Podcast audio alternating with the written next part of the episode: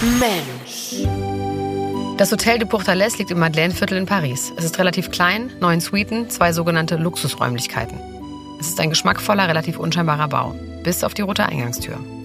In der Nacht vom 2. Oktober 2016 um 2.30 Uhr klingeln fünf Männer in Polizeiuniform an dieser roten Tür. Sie haben Namen wie Blue Eyes oder Omar the Old. Der Concierge öffnet bereitwillig. Die Männer ziehen Waffen und überwältigen ihn. Das waren gar keine echten Polizisten. Dann gehen sie die Treppe hoch. Kim Kardashian befindet sich zu dem Zeitpunkt allein in ihrer Suite, ohne ihre Schwestern, ihren Mann und ohne ihre Kinder. Und ohne Bodyguard. Es ist Fashion Week. Sie ist noch etwas aufgebracht. Vitali Setschuk, ein ukrainischer Comedian, hatte sich zwei Tage vorher an sie herangeschlichen, als sie gerade ins Hotel ging und war hinter ihr auf die Knie gegangen, um ihren Po zu küssen. Pascal Duvier, ihr Leibwächter, warf sich mit seinem ganzen Gewicht auf Setschuk. Aber Kim fühlt sich sicher. Sie hat Pascal heute Abend an ihre Schwestern ausgeliehen. Die wollten noch ausgehen.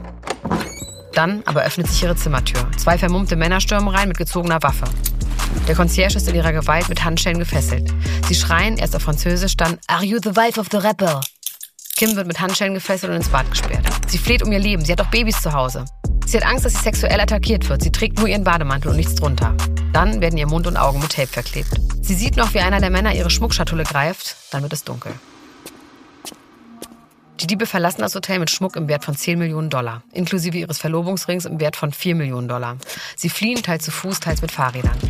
Kim kann sich irgendwann befreien. Ihre Assistentin, die im Zimmer nebenan wohnt, ruft die Polizei. Leider wählt sie in der Aufregung aber die 911, die Notrufnummer der USA. Deshalb verlieren sie wertvolle Minuten. Ihr Ehemann wird informiert, der steht gerade in den USA bei einem Festival in New York auf der Bühne. I'm sorry. There's a family emergency. I have to stop the show. Mensch.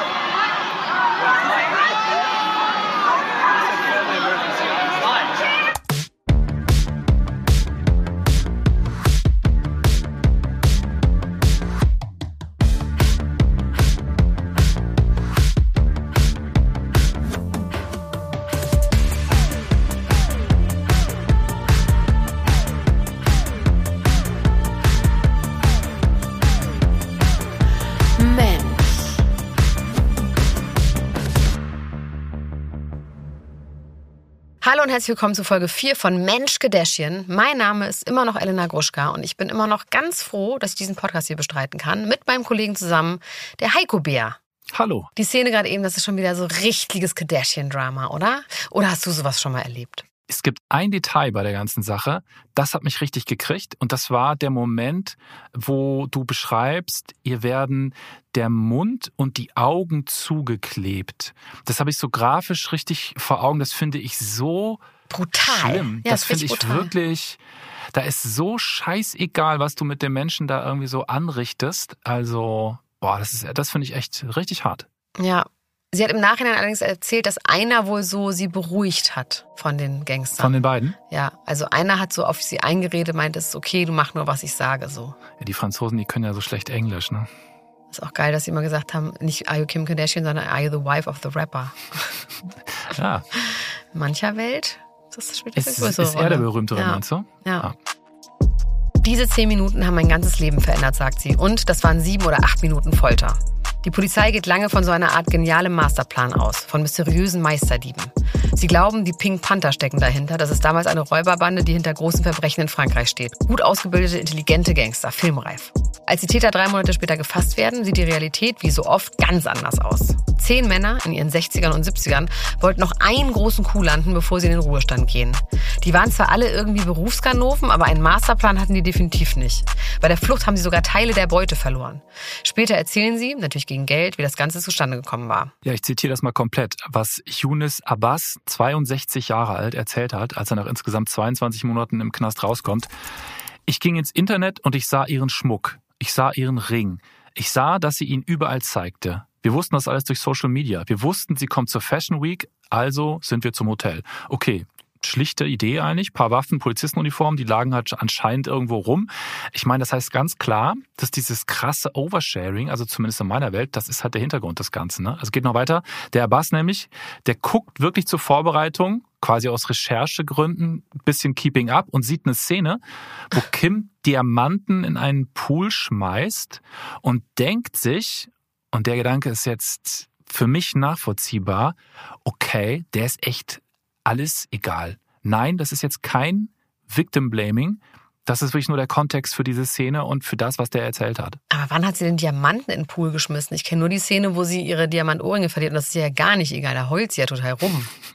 Also was natürlich sein kann, dass er es nur mit einem halben Auge Und geguckt hat. amerikanisch Er Gericht. konnte das Englisch nicht verstehen, er hat alles völlig falsch interpretiert. Das kann alles sein. Ja. Aber so ist es auf jeden Fall. Das Wichtige ist ja, wie er es wahrgenommen hat, oder? Ja. So wie es hängen geblieben ist.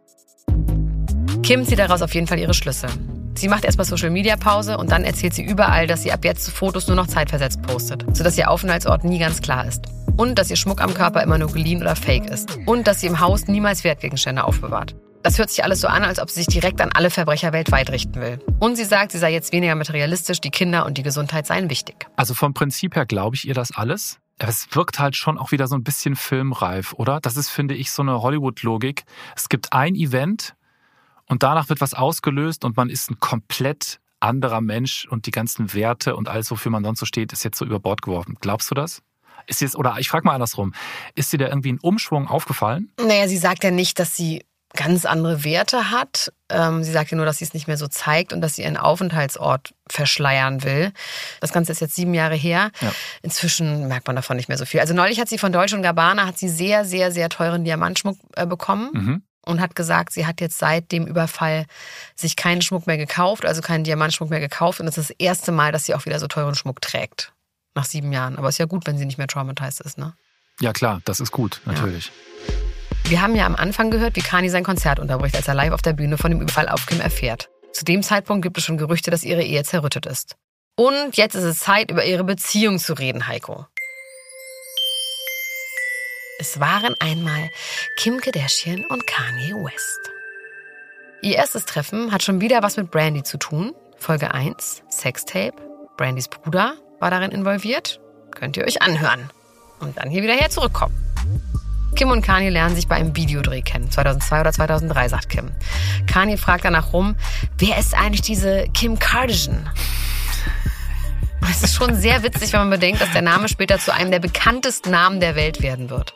Ein paar Jahre vergehen, dann sehen sie sich wieder bei einem Shoot für Alligator Boots. Ja, wer davon noch nicht gehört hat, so wie ich bis jetzt auch, das ist eine Puppenshow, die Kanye sich mit ein paar Freunden ausgedacht hat. Das soll irgendwie Comedy sein und die haben tatsächlich auch einen Piloten dafür gedreht. Und da taucht dann eben Kim auf als Prinzessin Leia und Kanye als irgendwie Star Wars-Typ, keine Ahnung. Wird nie produziert, wird nie in Serie gehen, aber er sagt später, so konnte er halt einfach ein bisschen mit ihr plaudern. Also man bucht einfach die Frau, für die man sich interessiert, in so ein Projekt rein, um sie kennenzulernen. Eigentlich logischer Move, so macht man das also, wenn man Geld hat. Das hat aber, glaube ich, gar nichts viel mit Geld zu tun, oder? Sondern wenn du einfach in einer Position bist, wo du sagst, ich habe eine Rolle für dich, doch, Mäuschen, komm doch mal vorbei. Musst du noch nicht mal für reich sein. Stimmt, stimmt. Aber du musst halt, okay, ja, hast recht, da musst du aber irgendwie eine kreative Idee haben oder zumindest den Oder so anderen davon. behaupten, als ob Du musst anders, du musst hättest. behaupten, dass du eine hättest Ja. und dass die irgendwie. Ich meine, Kim hat das auch so gemacht mit Chris Humphries, haben wir ja auch schon berichtet, ne? Naja, ich, also ich bewerte das nicht Ja. mal mehr, ich sehe das nur.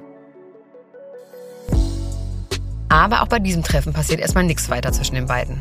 Bis 2011. Kim manövriert sich gerade in das 72-Tage-Ehe-Desaster mit Chris Humphries. Wir berichteten darüber. Währenddessen hat sie aber auch freundschaftlichen Kontakt mit Kanye. Später sagt sie, das mit Humphries war ein Fehler, ich hätte direkt zu Kanye gehen sollen. Mit Chris ist dann auf jeden Fall Schluss. Kanye wittert seine Chance und lädt Kim auf seine Fashion Show in Paris ein. Kanye ist zu der Zeit schon ein etablierter Modedesigner. Er macht Witze, er hätte die Fashion Show im Grunde nur aufgezogen, um Kim einladen zu können. Süß. Wird man ihm aber auch irgendwie zutrauen. Wenig später taucht sie das erste Mal in einem seiner Songs auf, Colder. Hier ist der Text. And I'll admit I had fell in love with Kim around the same time she had fell in love with him. Well, that's cool, baby girl, do your thing. Lucky I ain't had Jay drop him from the team. Ja, das ist 2012 im April und irgendwie ist das jetzt hier Elephant in the Room, oder? Also wer ist Kanye West?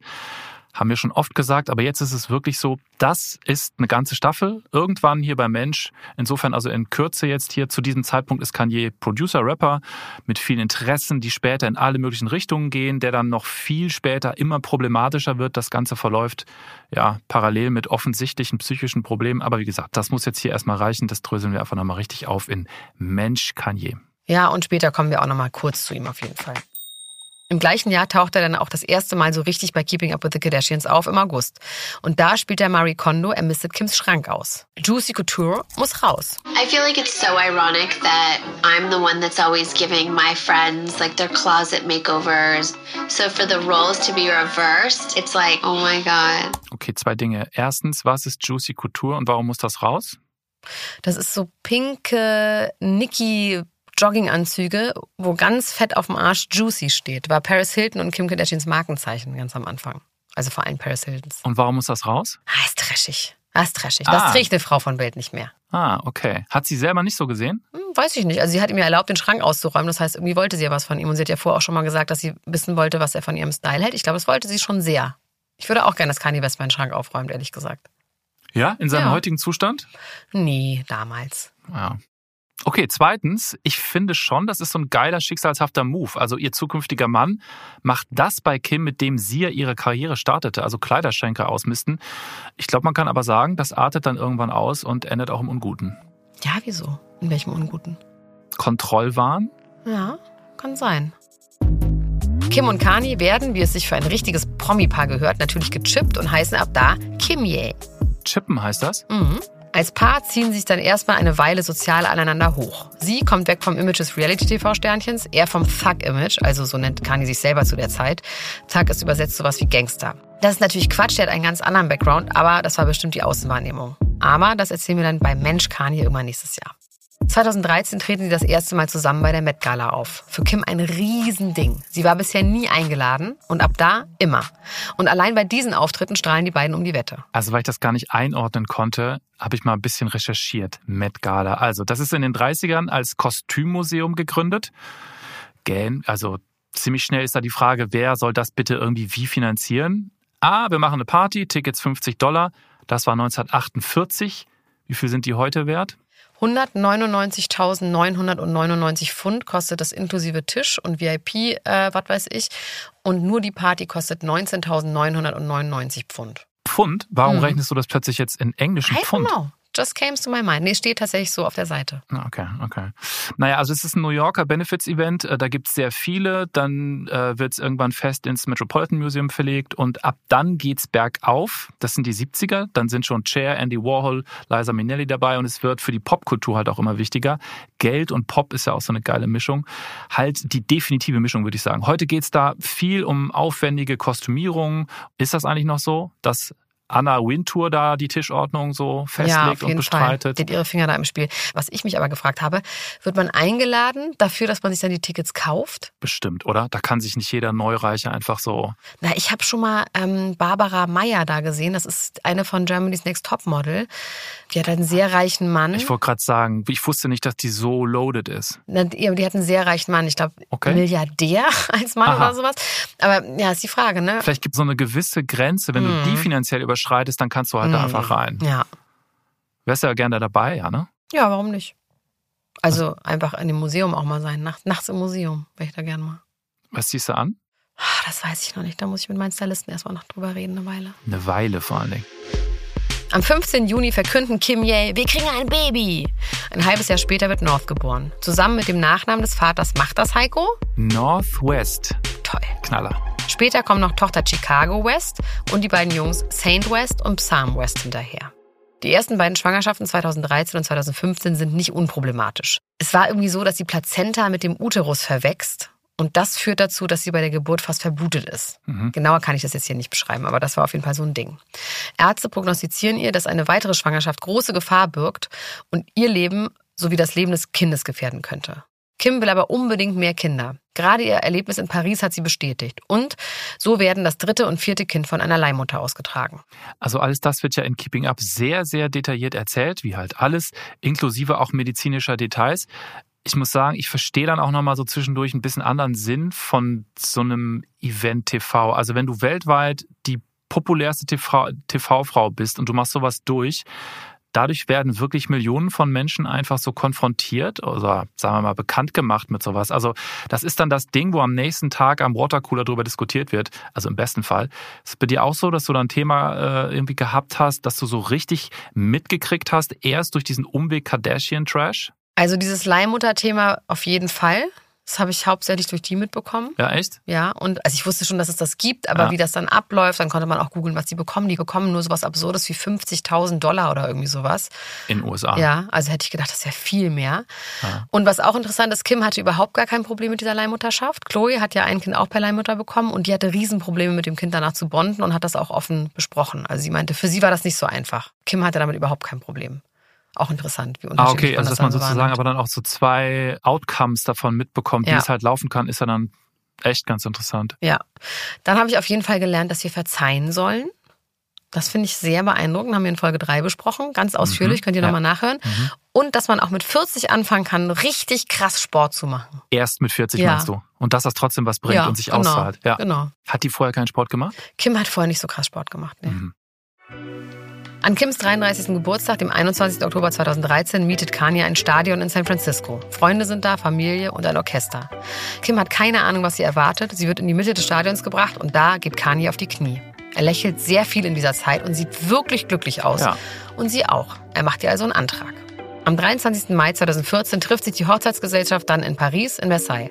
Alle erwarten, dass es losgeht, aber Kanye verkündet, Überraschung, wir fliegen nach Florenz. Ja, das ist ein Probedinner. Das ist so ein amerikanisches Ding. Also Da sind dann alle mit dabei. Brautpaar, Trauzeugen, Familie, Freunde, Wedding Planner. Und es wird wirklich alles durchgegangen. Also so Abläufe und Reden und Gänge. Also wie so eine theaterhafte Generalprobe irgendwie. Ich, ich hab's Es nicht so... nimmt den Zauber für mich irgendwie. Ja, komplett. Sie heiraten am 24. Mai in Florenz im Forte di Belvedere, eine Art Burg aus dem 16. Jahrhundert mit unglaublichem Blick über die Stadt und 200 Gästen. Allein diesen Ort zu mieten kostet die beiden 300.000 Euro. Andrea Bocelli singt, Caitlin führt Kim zum Altar, alles ist sehr romantisch und üppig. Die beiden sind das absolute globale Power-Couple. Er ist Weltstar, Hip-Hop reicht ihm aber nicht mehr. Er hat sich als Designer etabliert und mit Jeezy eine millionenschwere Marke aufgebaut, die er dann später eigenhändig wieder einreißt, aber dazu dann in Zukunft, wie gesagt, mehr. Mein Gott, haben wir jetzt schon viel angekündigt, dass wir das machen. Das müssen wir dann auch gut machen. Es, es muss dann auch wirklich kommen, Ja. vor allen Dingen. Wird, verspreche ich hiermit. Kim ist eine wahnsinnig bekannte TV-Personality, Influencerin. Sie ist Mutter, eine Rolle, der sie besonders nach Paris immer mehr Priorität gibt. Trotzdem wollten ganz viele Promis nicht kommen. Beyoncé, Jay-Z und so weiter. Ne? Ich glaube, die haben gedacht, das ist so eine Trash-TV-Veranstaltung. Da gehen wir mal lieber nicht hin. Absurderweise gibt's aber davon gar nicht so viel Bewegtbild, nur ein paar Fotos. Also so medial ausgestattet haben sie das auf jeden Fall nicht wie sonst. Kim blüht in der Beziehung regelrecht auf. Sie entwickelt sich weiter, interessiert sich für Architektur, für Kunst und für Design. Durch Kanye erhält sie Zutritt zu anderen Welten und trifft Menschen, die sie vorher nicht mit dem Hinterteil angeguckt hätten. Und sie entwickelt sich zu einer echten Fashion-Ikone. Mit Kanye kommt sie 2014 das erste Mal auf das Cover der Vogue. Ein Traum von ihr. Also ich frage jetzt mal so quer rein. Also mit Kanyes aktueller, ich weiß gar nicht, sind die jetzt offiziell verheiratet oder nicht? Es gibt da, glaube ich, so Dokumente, die das beweisen. Man weiß es nicht. Also auf jeden Fall mit seiner Frau Bianca Sensori, dieser Wieso Mafia-Tochter. ist sie denn eigentlich eine Mafia-Tochter? Weißt du das nicht? Nee. Die hat so äh, australische Familie und die sind tatsächlich äh, Mafia. Die australische berühmte Mafia. Hast du wohl nicht aufgepasst? habe ich nicht aufgepasst. Da gibt's ja auch sehr viel Gossip in diesem Bereich. Einer davon, er verbietet ihr viel, er gibt ihr viel vor. Das hat er auch eine seiner Ex-Affären mal erzählt, dass er am Anfang erstmal alle Klamotten weggeschmissen hat und sie dann komplett ausgestattet hat. Das ist alles irgendwie creepy und das ist so dominantes Verhalten. Ich sag mal so, das muss man schon auch sehr wollen als Frau. Ich kann es mir jetzt bei Kim gar nicht so gut vorstellen, so wie ich sie kennengelernt habe, so oberflächlich. Wie ist das eigentlich bei den beiden gewesen? Also es geht ja so los, dass er ihren Schrank aussortiert. Wie kann man das einordnen? Ich glaube, das war auch ein schleichender Prozess. Also am Anfang, als sie zusammengekommen sind, da ging es ihm ja auch noch gut und die waren glücklich und die haben ja auch wirklich lange zusammengelebt, auch mit den Kindern und waren, glaube ich, so ein relativ normales Paar. Das ist dann irgendwann gekippt und es gibt so bei einer der letzten Met-Galas, wo sie zusammen waren, gibt es einen Streit. Da hat sie ein unfassbar krasses Kleid an, was irgendwie so ein Korsett ist, wo sie extrem nackt aussieht oder nackt ist, was super sexy ist. Man sieht ihren Körper, sie hat halt viel trainiert, sie ist super stolz auf ihren Körper. Und Kanye ist die ganze Veranstaltung daneben und sagt, während dieser Aufnahmen und während sie auf dem Weg zu dieser Met-Gala sind, dass er eigentlich nicht will, dass sie sich so anzieht und dass er das ganz schlimm findet und dass er überhaupt nicht mehr will, dass sie sich so fotografieren lässt. Weil er da auch so christlich geworden ist und da merkt man schon so, da ist irgendwas gekippt bei ihm. Und Kim sagt dann auch so, ja, das mag sein, das ist jetzt dein Lebensmodell, dass du jetzt irgendwie das nicht mehr willst, aber ich will das halt nach wie vor schon noch machen. Und die haben wirklich so einen Streit vor den Kameras, wo man merkt so, oh Gott, das geht aber vielleicht nicht mehr lange gut. You are my wife and it affects me when pictures are too sexy. Und jetzt ist er ja anscheinend wieder bei dem Ding, dass die Frau nackt mit dem Sofakissen rumläuft. Ja, da reden wir dann später nochmal Da drüber. reden wir später drüber. Aber lass uns über Skims reden. Das ist eine Marke, die Kim zusammen mit dem schwedischen Ehepaar Grede 2019 gestartet hat. Die machen so Shapewear. Und ich habe ja erzählt, dass ich mir was ganz Schrottiges von Kim bestellt habe und das war daher. Heißt Shapewear, ich kann das jetzt nur so ableiten, eigentlich, dass die Klamotten sozusagen deinen Körper in eine gewisse Form hineinbringen, die du Ja. haben möchtest? Ja, Bauchwerkunterhosen auf Deutsch. Ist es letzten weniger. Endes das? Also es shaped natürlich noch sehr, sehr viel mehr. Also ein Po nach oben, die Brüste gut und so weiter und so fort. Aber es ist quasi dafür da, dass alles so in Form gedrückt wird. Die Familie Kardashian hat gute Erfahrungen mit den Gredes. Chloe und Emma Grede haben zusammen 2016 Good American gegründet, ein mittlerweile sehr erfolgreiches Modebrand, das als Jeans-Label gestartet hat, mittlerweile aber auch andere Sachen macht. Ich habe zum Beispiel einen Mantel von denen, den ich auch sehr gerne mag. Und auch Skims ist ein Erfolg. Es geht um Body Positivity, es gibt alle Größen und Kim holt Shapewear aus der Schamecke raus und macht es salonfähig. Sie sagt, sie selbst trägt schon immer und unter allem Shapewear. Deswegen ist das auch total authentisch. Ich will jetzt einfach gerne mal nur die ganzen Promis vorlesen, die in der Kampagne für Skims mitgemacht haben. Und das ist echt jetzt nur ein Auszug. Paris Hilton, Kate Moss, Heidi Klum, Tyra Banks, SZA, Tayana Taylor und Snoop Dogg. Hinter jeder Ecke lauert irgendwie immer Uncle Snoop, ne? SNOOP, DO Jizzy. Legende einfach. Legende. Im Januar wird Skims auf 4,21 Milliarden Dollar geschätzt. So, und wir reden jetzt seit vier Folgen und fast vier Stunden über eine Familie, bei der oft immer noch abgeurteilt wird. Berühmt fürs Berühmtsein. Auch Heiko Bär war so einer. Also Heiko, was sagst du jetzt dazu? Hast mich outgecallt. Ich bin absolut schuldig. Ähm, das ist ganz klar so. Das ist natürlich faules Denken. Und wir machen ja diesen Podcast im Grunde als so einen großen, als so ein Projekt, um die Leute auch zu erziehen. Service, Service Podcast auch. Ja, einfach. ich nenne es eher so erziehen. Also wir wollen auch natürlich ein bisschen aufräumen mit sowas. Wir müssen aber auch darüber sprechen, dass Skims nicht immer Skims hieß. ja, das war unangenehm. Ja. Skims sollte eigentlich Kimono heißen. Da ist ja auch Kim im Namen, ne? Aber das ist vor allem ein japanisches Kleidungsstück. Eine Art Robe mit einem Gürtel. Kennt ihr bestimmt. Und da Kim global wahrgenommen wird, gibt es hierzu auch globales Feedback. In diesem Fall vom Bürgermeister von Kyoto. Der schrieb sie an mit der Bitte, sich das doch nochmal zu überlegen mit dem Namen. Also der Vorwurf, der dann kommt, ist Cultural Appropriation, also kulturelle Aneignung. Das passiert, würde ich jetzt so zusammenfassen, wenn man irgendwas von einer anderen Kultur oder Identität einfach übernimmt. Ich finde, das ist eine komplizierte Sache. Also in dem Fall wirklich nachvollziehbar. Es ist unsensibel, einfach so einen Namen zu benutzen, äh, der sehr auch mit der japanischen Kultur verbunden ist, weltweit. Mit dieser Kultur hat Kim einfach jetzt erstmal nichts zu tun. Aber Frage ist für mich bei diesem Thema kulturelle Aneignung, äh, also wo fängt das an? Also das, und das ist jetzt nicht so polemisch, sondern ich weiß das echt nicht. Also zum Beispiel Rastas tragen, steckt da irgendwie, ist das dann auch rassistisch? Was würdest du sagen? Also das ist wirklich ein sehr interessantes und sehr umfangreiches Thema, was einem ja auch immer wieder unterkommt. Ja. Ne? Und ich versuche das mal runterzubrechen, sonst ufert das, glaube ich, aus. Aber ich verstehe das für mich so. Wenn ich mir als weiße Deutsche mit Kolonialherrscherhintergrund Braids mache, ne? weil ich das zum Beispiel irgendwo in der Glamour gesehen habe und mich damit aber niemals beschäftigt habe, woher das kommt, kulturell, dann ist das Cultural Appropriation. Wenn ich jetzt aber seit zehn Jahren auf Jamaika lebe und mich mit der Kultur auseinandergesetzt habe und dann Rastas habe, dann ist das Cultural Appreciation. Aber in Bezug auf Braids und so sagen auch viele Schwarze, mein Gott, das ist jetzt unser kleinstes Problem. Aber ich finde, so ein Bewusstsein dafür zu haben und zu verstehen, wo das seinen Ursprung hat, ist schon gut, finde ich. Ne? Auf jeden Fall, ja. Kim hat auf jeden Fall sehr viel Erfahrung mit dem Vorwurf Cultural Appropriation. Sie hatte zum Beispiel mal Fulani Braids, so kleine eingeflochtene Zöpfe, die man sich auch im Urlaub machen lassen kann. Sie sagt, weil ihre Tochter North das haben wollte und sie das einfach zusammen machen wollten. Du bist nicht schwarz, kommt dann direkt der Vorwurf. Ja, also auch hier würde ich sagen, das ist das, was so ein Megastar sich halt leisten kann. So was relativ Spezielles, so ein Phänomen, von dem sehr, sehr viele noch nie gehört haben und vielleicht sonst auch nie gehört hätten, einfach mal lässig in den Mainstream einzuführen. Also dieses Appropriation-Ding, ne? Ist eigentlich, Ich Ja. finde das eigentlich geil. Also selbst wenn du jetzt für dich sagst, verstehe ich nicht, du bist einfach konfrontiert mit so einem neuen Gedanken, das ist neuer Input und das ist eigentlich, finde ich, immer gut. Also man muss aber sagen, sie hat das wirklich eben zweimal gemacht mit den Zöpfen. Ne? Also es, es muss ihr klar gewesen sein, dass das als Backlash kommt, aber sie hat es halt einfach ignoriert. Ja, und ihre Tochter wollte das und ich meine, sie hat ja auch vier schwarze Kinder. Ne? Ich finde das in dem Fall wirklich auch irgendwie okay. Okay, wir halten fest, ihre Entwicklung ist weg vom Trash hin zu Klasse, Style, zu Ästhetik.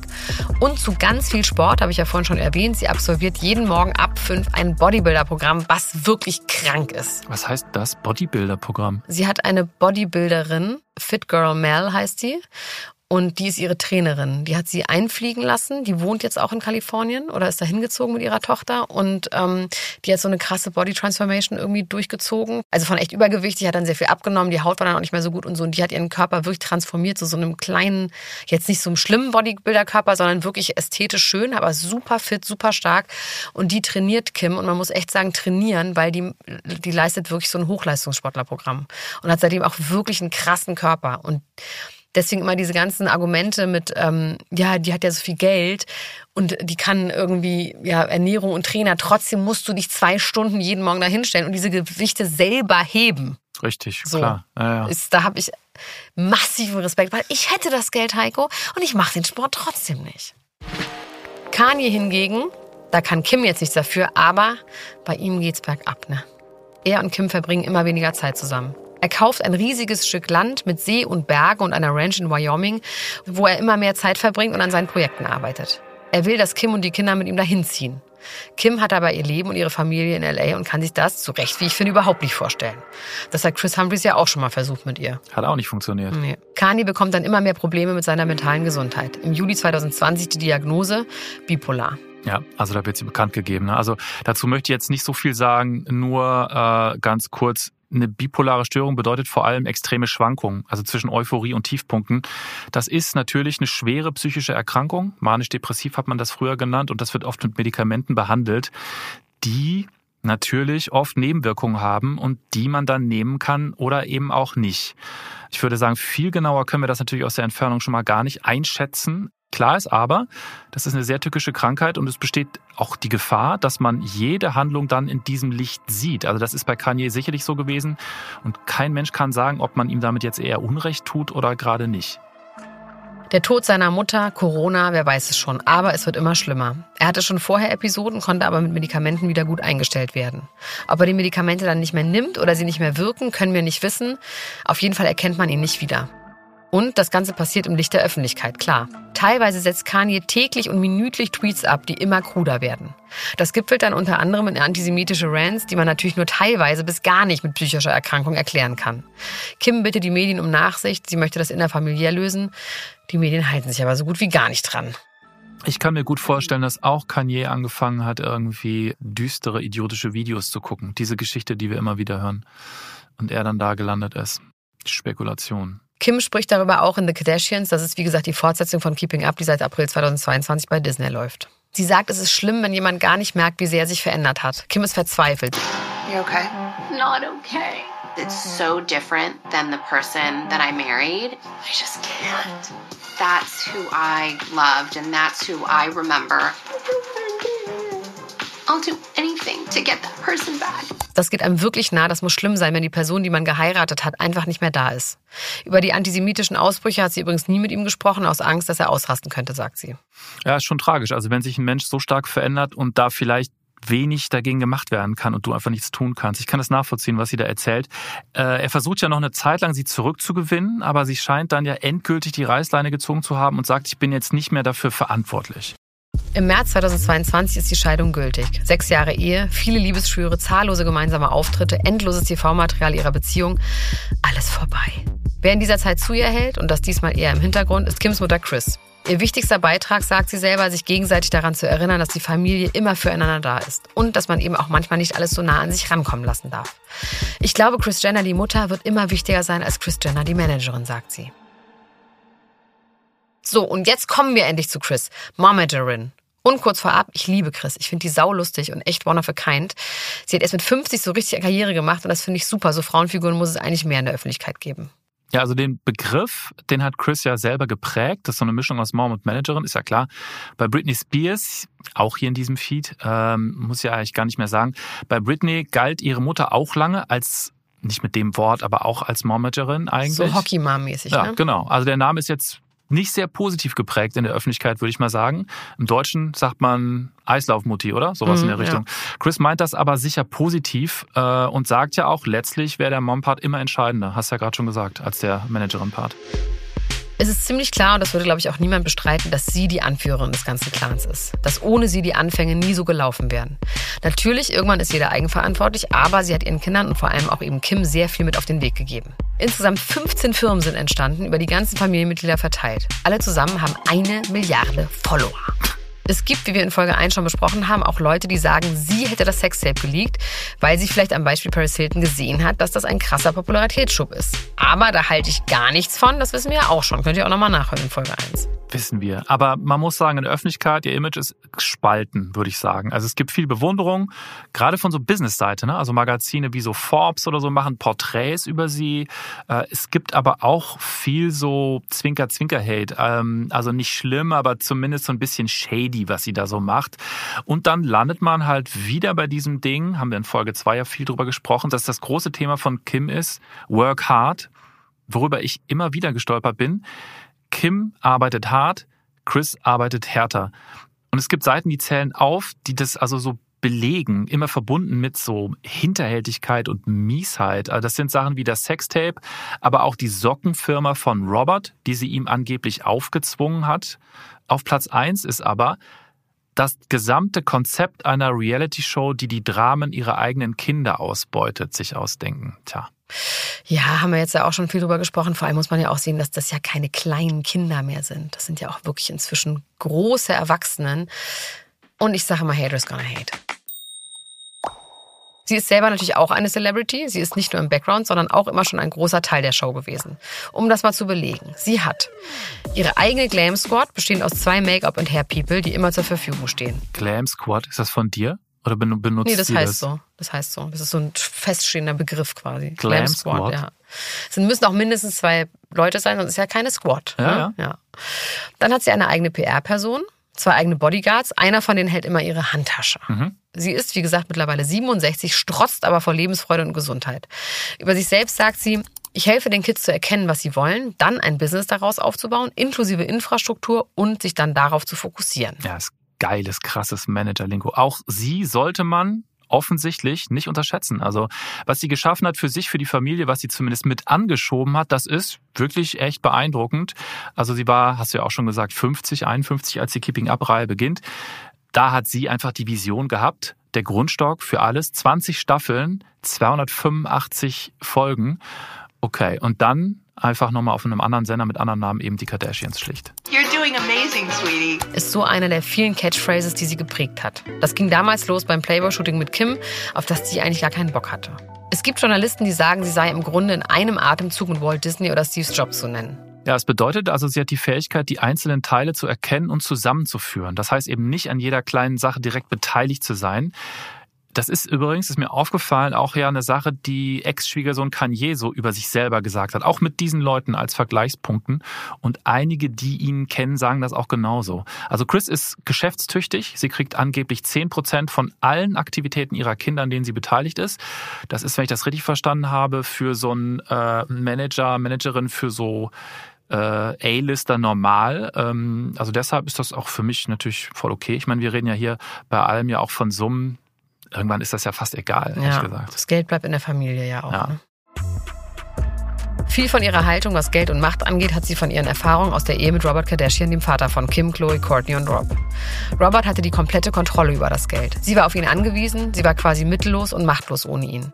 Das möchte ich nie wieder sein, hat sie mal gesagt. Und ich würde sagen, das wird sie auch nie wieder sein. Egal mit wem sie es zu tun hat, die Macht ist klar auf ihrer Seite. An einer Stelle wird ihr dann auch Machtmissbrauch vorgeworfen. Es geht um den Vorwurf sexueller Belästigung. Ein ehemaliger Bodyguard von Courtney behauptet, es sei im Mai 2017 mehrfach zu ungewollten Annäherungen durch Chris gekommen. Immer wieder soll es Kommentare über sein Aussehen und seine sexuellen Vorlieben gegeben haben. Er behauptet außerdem, Chris Jenner habe ungefragt seinen Nacken, Rücken oder Arme massiert oder ihm die Hand auf Oberschenkel oder Hüfte gelegt. Außerdem hätte sie ihn mit ihren Hüften gestreift und Körperteile entblößt. Außerdem macht sie angeblich unzüchtige, suggestive, sexuelle, sexistische, rassistische, homophobe und ansonsten diskriminierende Kommentare zu ihm und seinen Mitarbeitern. Puh. Puh, ja. Chris Jenner bestreitet die Vorwürfe. Das hat sich jetzt seit drei Jahren hingezogen. Jetzt hat der Bodyguard offenbar seine Vorwürfe zurückgezogen. Na gut, wissen wir nicht warum, ne?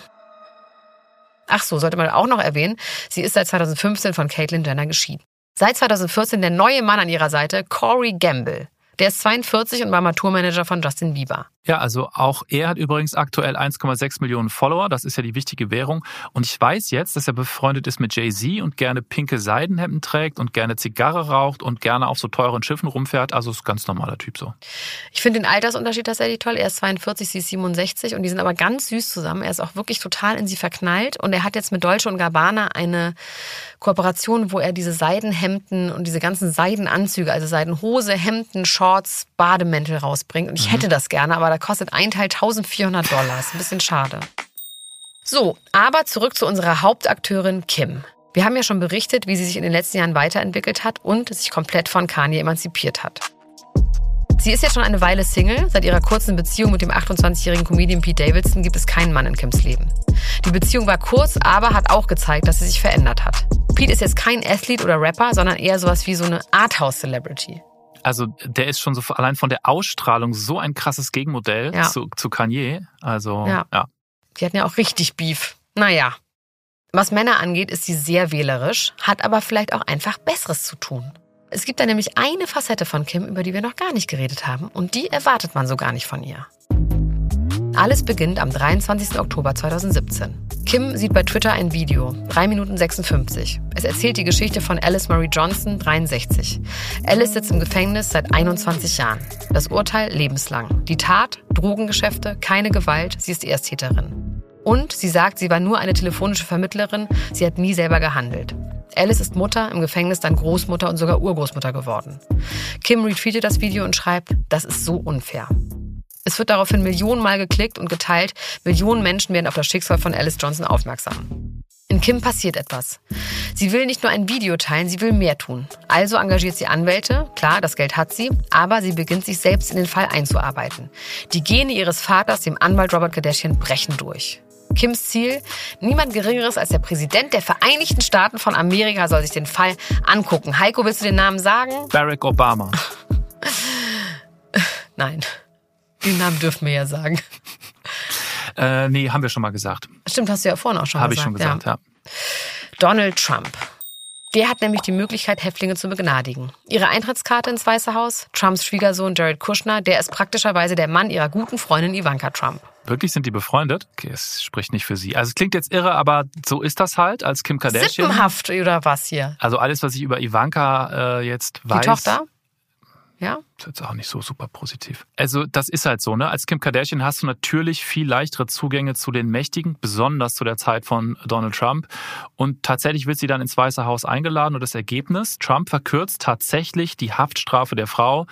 Das kann ein amerikanischer Präsident und sie kommt frei. Also es zieht sich natürlich über Monate hin, das ist schon klar, äh, aber er tut's letzten Endes. Als Kim und Johnson sich zum ersten Mal treffen, worüber reden sie da?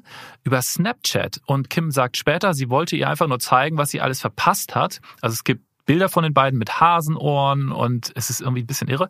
Aber vielleicht auch genau das Richtige wenn man so das erste Mal auf so jemanden trifft. Ich finde das irgendwie genial, weil das ist halt super relatable. Ne? Also sie ja. macht quasi was, was jeder kennt, wo sich jeder wiedererkennt. Und ich glaube, dass dadurch auch Menschen denken, guck mal, das interessiert mich jetzt aber, die ist ja eine ganz normale Frau. Und ich glaube, gerade für die Lobbyarbeit, die sie da jetzt macht, ist das super. Das ist genial. Vielleicht ist das wirklich absolut genialer Move oder intuitiv genau ja, das intuitiv, Richtige. Klar, das so. ist ja Keine authentisch. Ahnung. Sie ist ja auch ja. so. Das interessiert sie ja auch. Ja, das ist ja alles parallel da. Das, was wir gerade gehört haben, ist aber erst der Anfang. Kim hat ihre Bestimmung gefunden. Ihr Ziel, das Gefängnissystem zu reformieren, die sogenannte Prison Reform. Das detailliert zu beschreiben ist vielleicht ein bisschen viel, aber kurz gesagt, Geschichten wie die von Alice Johnson gibt es tausendfach. Es sind viel zu viele Menschen in den USA inhaftiert, sehr viele im Todestrakt und vor allem viele Minderheiten. Kim möchte, dass Fälle überprüft werden und zum Beispiel Todesstrafen lebenslänglich umgewandelt werden oder Menschen begnadigt werden. Je nach Straftat natürlich. Über ihre Arbeit gibt es eine sehr interessante Doku, die heißt Kim Kardashian West, The Justice Project. Darin erzählt Kim Stories von Inhaftierten. Und es gibt auch einen Podcast, der heißt The System, The Case of Kevin Keith. Und bei den Fällen stehen einem vor Ungerechtigkeit echt die Haare zu Berge. In einem Fall bangen sie bis zur letzten Sekunde, dass ein Mann am Tag seiner Hinrichtung noch begnadigt wird, verlieren aber. Und Kim ist die letzte Person, die vor der Hinrichtung mit ihm spricht. Das geht nicht nur Kim, sondern auch mir als Zuschauerin wirklich sehr nah. Man sieht Kim hier wirklich von einer ganz anderen Seite, die ihr hervorragend steht. Kim, die Aktivistin also ich will jetzt nicht zynisch sein, aber das ist natürlich auch irgendwie so eine Art Überarbeitung des eigenen Images, ne? Also so eine Art Reframing. Also wie wir schon erzählt haben, die verändert sich Und das muss geteilt werden mit der Öffentlichkeit durch neue TV-Projekte. Es geht um die Neuerfindung von Kim Kardashian und um Aktivismus. Zu wie viel Prozent dabei was was ist, weiß ich natürlich nicht.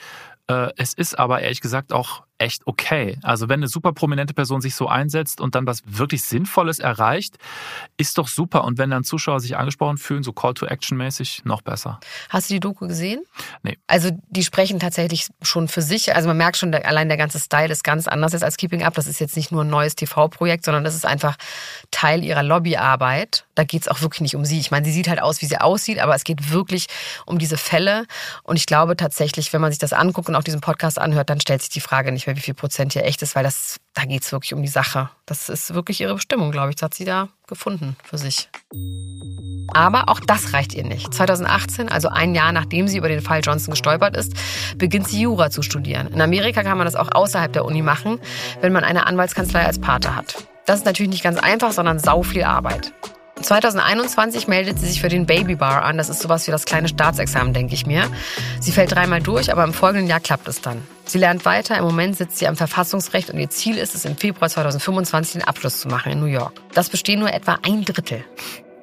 Parallel dazu hat sie eine Firma gegründet, in der sehr viele Anwälte und Juristen sitzen, mit denen sie Lobbyarbeit betreibt und Inhaftierte vor der Hinrichtung bewahrt zum Beispiel. Aber auch andere Fälle, zum Beispiel Entschädigung von Opfern vergifteter Böden, bei ihr im Neighborhood einfach. Mhm. So, ist auch so ein Ding. So ein bisschen wie der Fall damals von Aaron Brockovich. Also Ja. irgendeine Firma hat Abwässer in die Gegend geleitet, ganz viele Menschen sind an Krebs erkrankt und da macht sie dann auch Lobbyarbeit. Das heißt, sie geht zu den Leuten, sammelt Stimmen und versucht Gesetze zu ändern oder beziehungsweise Verfahren anzustoßen. Mit ihrer Momagerin Chris scherzt sie, dass sie am liebsten nur noch das machen würde und mit allem anderen aufhören würde.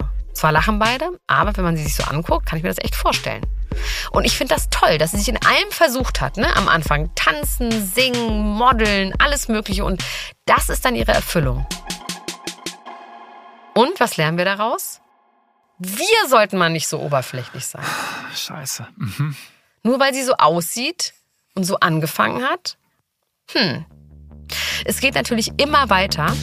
Wir finden aber jetzt hier ein Ende. Und wenn was Neues passiert, dann bespreche ich das auch auf jeden Fall immer aktuell in meinem anderen Podcast. Niemand muss ein Promi sein. Jeden Freitag die aktuellen Themen. Da könnt ihr auf jeden Fall reinhören, wenn wieder was los ist. Und wenn ihr diesen Podcast hier mögt, ne? Dann könnt ihr den bewerten. Ihr könnt uns Nachrichten schreiben. Ihr könnt ihn abonnieren.